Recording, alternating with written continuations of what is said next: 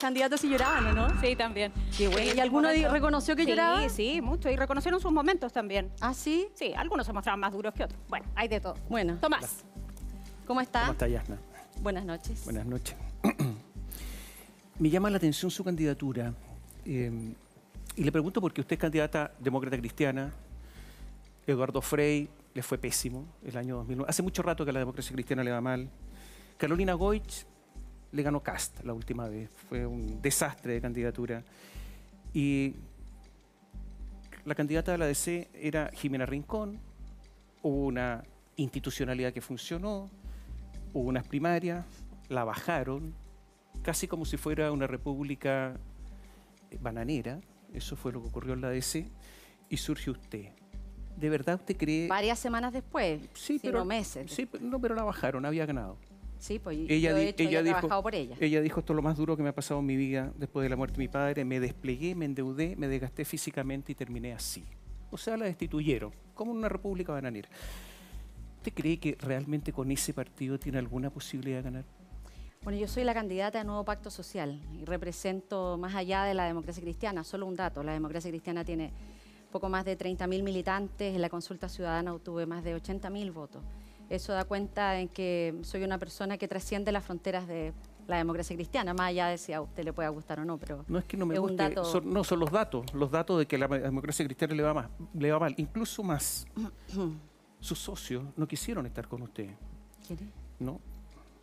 El Partido Socialista, el PPD. ¿A dónde? El PPD bajó su candidatura para irse con el bloque del Frente Amplio, del Partido Comunista, usted lo sabe. Es una historia reciente. No quisieron estar con usted. Y solamente están con usted por defecto, porque simplemente no los aceptaron, pero si no, no estarían con usted. De hecho, estuvieron dispuestos a votar por Howard. Por lo tanto, tiene socios que están con usted porque no quisieron aceptarlos en otro lado. Ese es su pacto. Tomás, tú estás hablando de una situación que ocurrió en un tiempo en que yo ni siquiera era candidata. Eh, en ese momento, la inscripción de los candidatos después de, las elecciones de gobernadores y constituyentes, nosotros tomamos una decisión clara y era salir a apoyar con fuerza la segunda vuelta de nuestros candidatos a gobernadores y gobernadoras regionales. Y el tiempo nos ha dado la razón. No nos equivocamos. Está- 15, pero- pero 16. está- es que usted hace una relación que, No, temporali- pero es que desde el punto de vista de la temporalidad. No es un problema ideológico, no, no, es que un problema ya es na- no, no, si no es de tiempo, no es de táctica, es ideológico.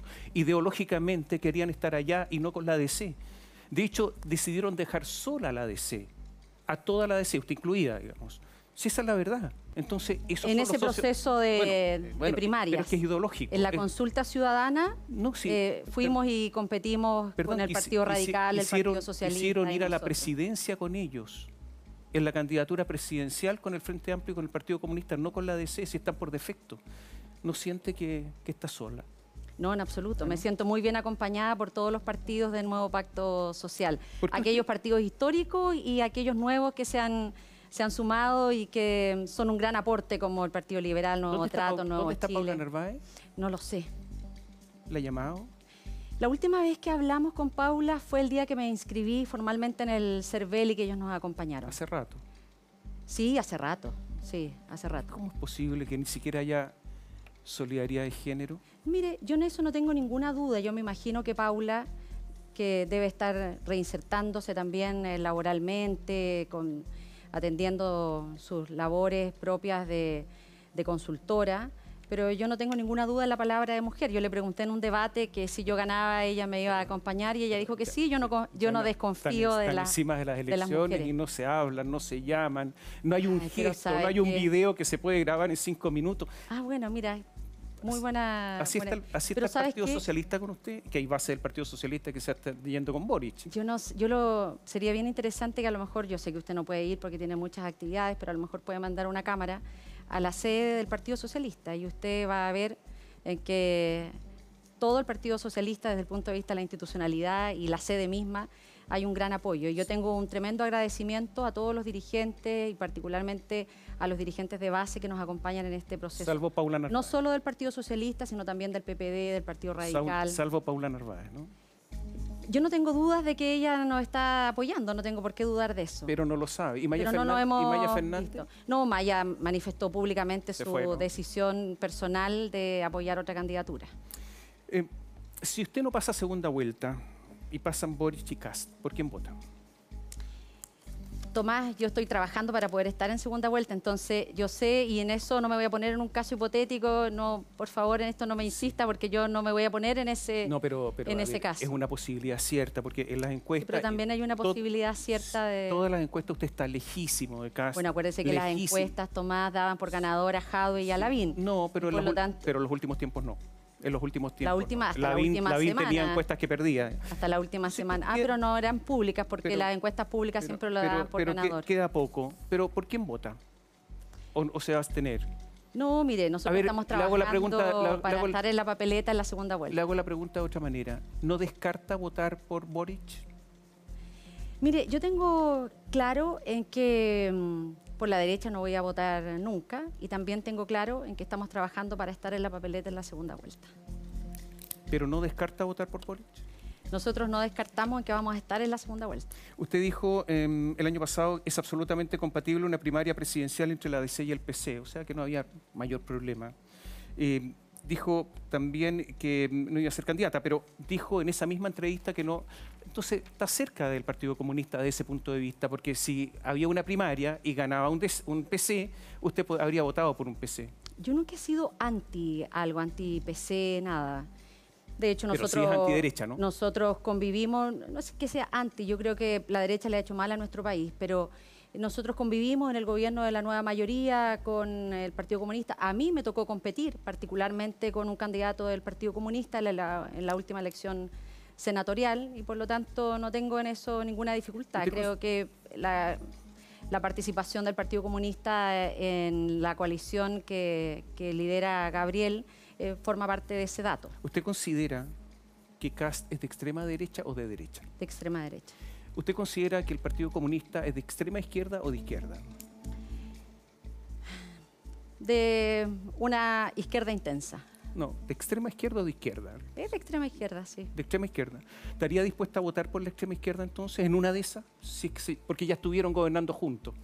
Yo le insisto, Tomás, ¿ah? y yo eh, reconozco su intento de insistencia, pero nosotros vamos a trabajar para estar en la papeleta en la segunda vuelta.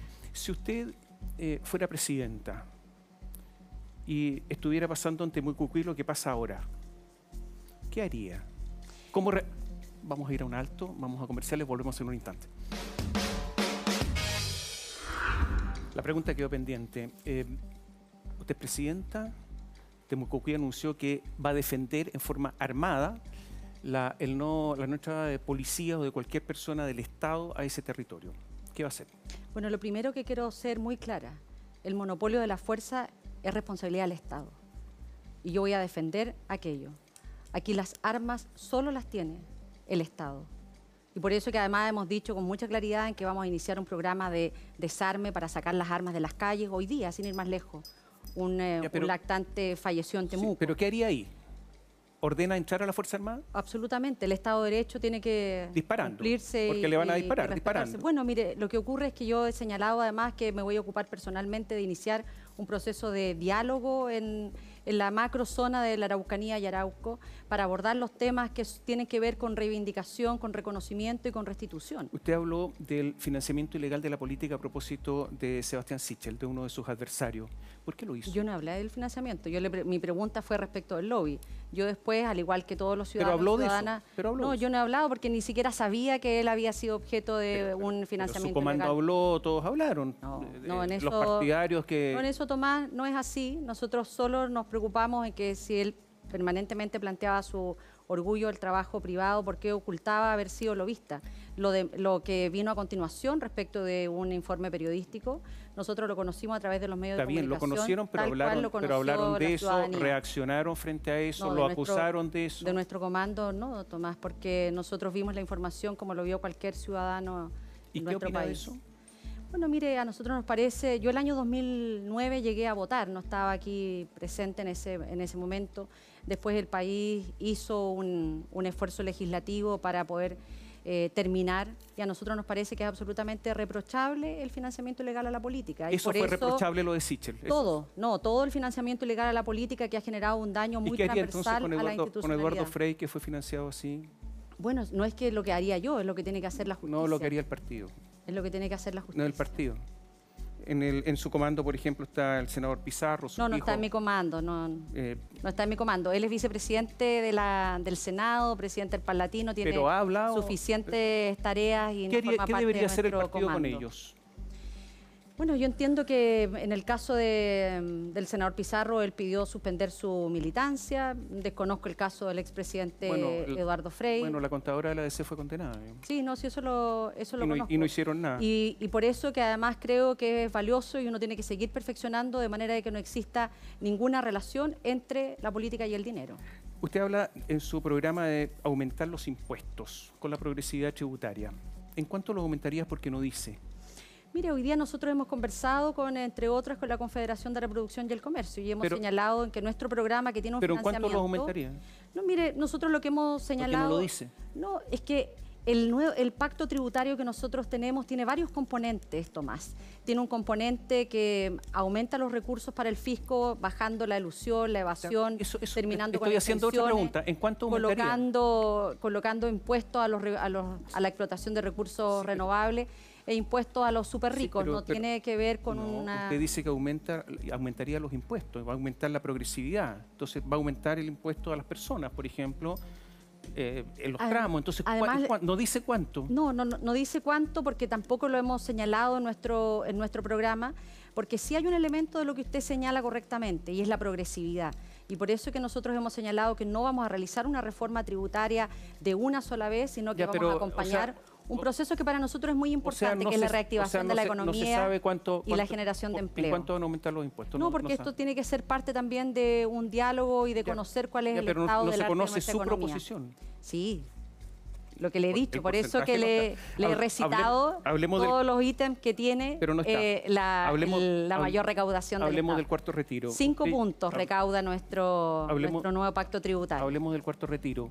Eh, usted- Cinco puntos del PIB. Usted llegó a un acuerdo con el gobierno sobre los mínimos comunes y eso la catapultó a ser candidata a la presidenta, lo saben todos.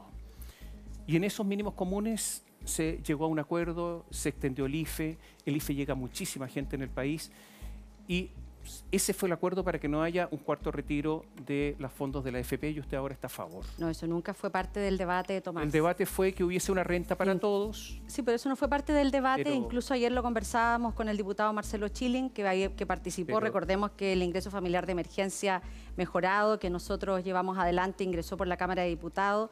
Y él ayer nos recordaba Pero precisamente gobierno- en una pero el gobierno- pero el conversación. gobierno aceptó. y él dijo que nunca habían aceptado aquello. Pero el gobierno aceptó, hoy día el IFE llega a 7,7 millones de hogares, a 15 millones 800 mil personas, o sea, se hizo. muy por, eh, por cierto, muy por lejos Pero- de los 65 mil pesos y que Ca- daba. y Carolina Goich está en contra del retiro, y usted le dijo, lo que me sorprendió es que haga pública su decisión más personal. ¿Y por qué? ¿Por qué hay que mantener en secreto las cosas y no decirlas? No, no es que las O mantengamos sea, en secreto. ¿Por qué pero le exige la- a Carolina Goich que se quede callada? No, no. Eso lo dijo.